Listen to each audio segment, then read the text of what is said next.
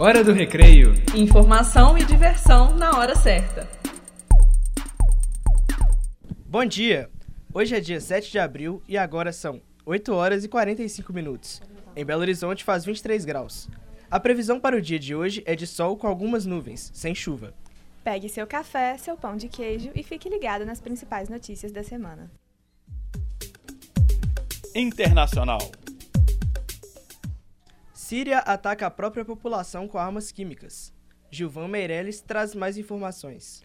O bombardeio no noroeste da Síria causou mais de 80 mortos e deixou centenas de feridos. O governo turco acusou o regime do presidente da Síria, Bashar al-Assad, pela autoria do atentado. Especialistas levantam suspeitas do uso de substâncias como gás cloro e gás sarin. O último é asfixiante e foi desenvolvido durante a Segunda Guerra Mundial. Trump lança mísseis contra o exército sírio em resposta ao ataque químico do regime de Bashar al-Assad. Alexandre Guglielmelli tem as informações.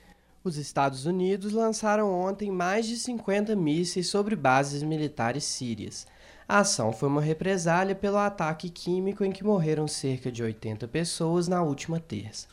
Donald Trump afirmou que o bombardeio responde ao interesse vital de segurança nacional dos Estados Unidos. O local do ataque foi Ash-Shairat, na província de Homs. Os mísseis atingiram aviões, instalações aéreas e depósitos de combustível. A ação é o primeiro ataque direto dos Estados Unidos ao regime de Bashar al-Assad, em seis anos de guerra civil síria. Fala galera!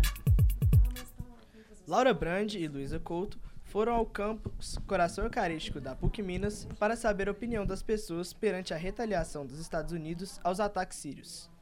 Apesar da gravidade da ação, dos mais de 25 estudantes abordados, poucos sabiam do ocorrido e apenas três tinham uma opinião formada.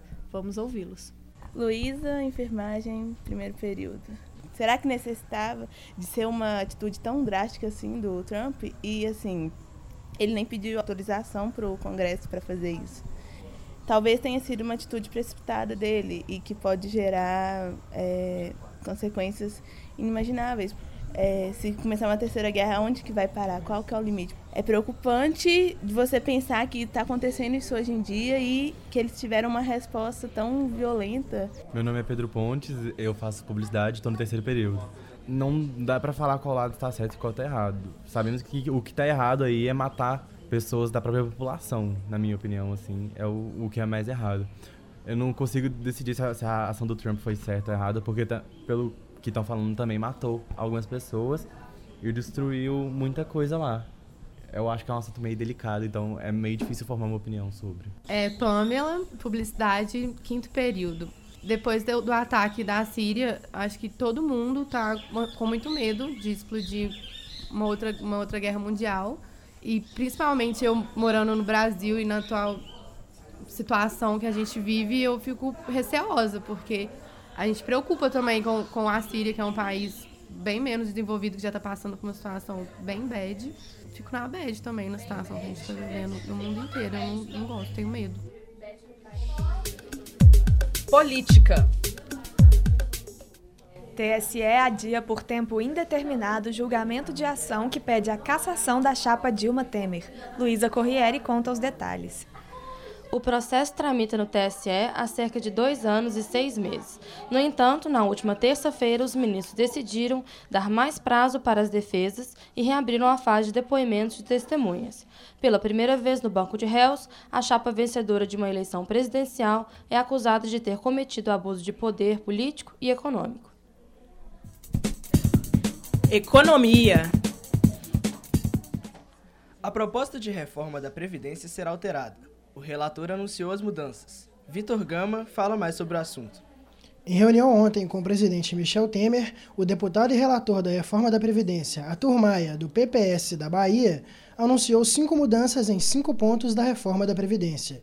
São eles: regras para trabalhadores rurais, benefícios de prestação continuada, pensões, aposentadoria de professores e policiais, regras de transição para o novo regime previdenciário.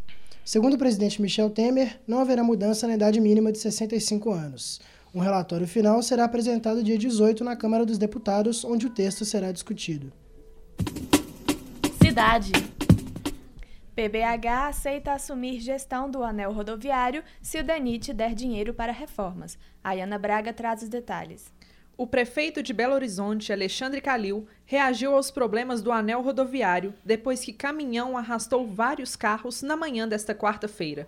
Calil disse que está disposto a, assumir a gestão da rodovia, que hoje é do Departamento Nacional de Infraestrutura de Transportes, DENIT, órgão do governo federal. O prefeito diz que, para isso, os recursos para as reformas precisam vir do próprio DENIT. O órgão informou que a questão deverá ser discutida com a Prefeitura e o Ministério dos Transportes. Fique por dentro! O sinal analógico de TV será desligado em Belo Horizonte. A partir do dia 27 de julho deste ano, a capital e outras 38 cidades da região metropolitana passarão pela mudança e serão atendidos pela TV digital. Quem não se adaptar até a data deve ficar sem assistir os canais de TV aberta. Educação.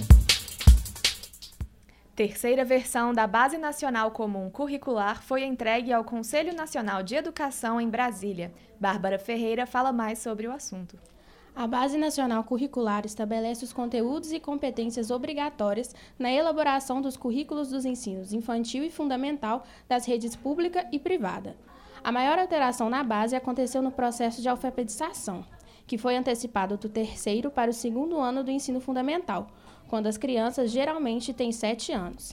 Ainda na versão final da proposta, estatística e probabilidade passarão a ser ensinadas a partir do primeiro ano do ensino fundamental. O ensino de orientação sexual e identidade de gênero foi retirado do texto e o ensino religioso se tornará matéria opcional para as escolas. Se aprovada, a Base Nacional Comum Curricular será homologada pelo MEC e terá suas diretrizes gerais seguidas por todas as escolas. As redes de ensino terão até 2019 para implementar novas grades curriculares. Estados, municípios e Distrito Federal manterão sua autonomia para acrescentar conteúdos e competências. Cultura. Ingressos para o Rock in Rio 2017 começaram a ser vendidos nesta semana. Os shows do festival serão entre os dias 15 e 24 de setembro. O valor da entrada inteira é de 455 reais, e a meia custa R$ 227,50 por dia. Os ingressos começaram a ser vendidos às 7 horas da noite de ontem. Já esgotaram as entradas para os dias 16, 23 e 24 de setembro. Nesses dias, as atrações principais serão Maroon 5, The Who, Guns N' Roses e Red Hot Chili Peppers. Ingressos para os dias 15, 17, 21 e 22 ainda podem ser comprados no site ingresso.com. Neste ano, a cidade do rock será montada no Parque Olímpico, na zona oeste do Rio de Janeiro. Esporte. Após denúncias de campeões olímpicos de natação e atletas de polo aquático, Polícia Federal monta operação para prender suspeitos de desviar 40 milhões de reais dos cofres públicos. Ana Elisa Monteiro tem mais informações. A Operação Águas Claras apura o destino de cerca de 40 milhões de reais repassados à Confederação Brasileira de Desportos Aquáticos. Na operação foram presos Quaraci Nunes, presidente da afastado da Confederação, Sérgio Avarenga, diretor financeiro da Confederação, e Ricardo Cabral, coordenador técnico da modalidade de polo aquático. Ricardo de Moura, coordenador técnico de natação, está foragido. Além dos quatro mandados de prisão, a Polícia Federal informou que 16 mandados de busca e apreensão também foram cumpridos. Este programa foi produzido por estudantes do quinto período do curso de jornalismo da Faculdade de Comunicação e Artes da PUC Minas, campus Coração Eucarístico. Com edição de Julie Starr e Leonardo Parrella. Apresentação de Marina Morégola e Samuel Lima. Hora do recreio. Informação e diversão na hora certa.